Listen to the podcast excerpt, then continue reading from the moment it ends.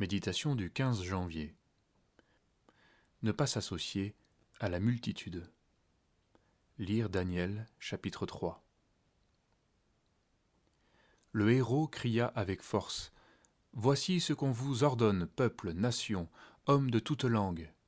Au moment où vous entendrez le son du corps, de la flûte, vous vous prosternerez et vous adorerez la statue d'or qu'a dressée le roi Nebuchadnezzar. Quelques Chaldéens s'approchèrent et accusèrent les Juifs.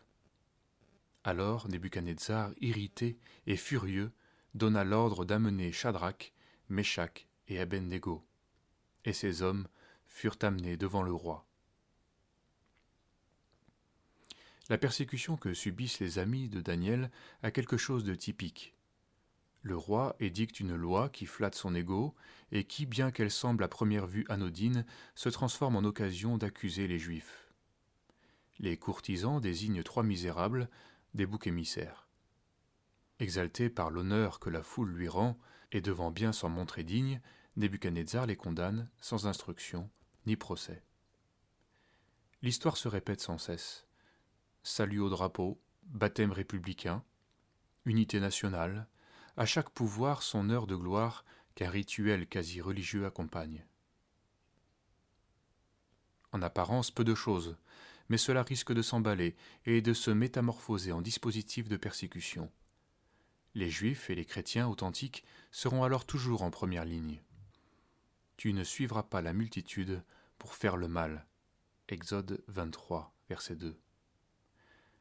La Bible nous met en garde contre les grandes manifestations populaires au sein desquelles tout le monde semble convoqué par la loi ou par une prétendue conscience collective. Notre place de chrétien ne se trouve pas là. Elle est bien plus dans l'accueil quotidien du pauvre et du malheureux. Cette prise de position difficile mais nécessaire interroge. En tant que témoin, sommes-nous prêts à souffrir? Certains s'associent à la foule en se rassurant à bon compte par des sophismes, c'est mon corps, c'est ma bouche. Je l'ai fait, mais je ne le pensais pas. Les amis de Daniel ont bien refusé de prononcer des mots et de se prosterner, sachant que leur vie était en danger. De la même manière, aujourd'hui, notre pensée n'a pas vocation à se dissoudre dans les réflexions communes, mais à s'enraciner dans la crainte du Seigneur. Nous pourrons l'affirmer si nous considérons notre appartenance à la cité céleste et glorieuse qui fait de nous des étrangers sur la terre. Alors le Seigneur sera notre force.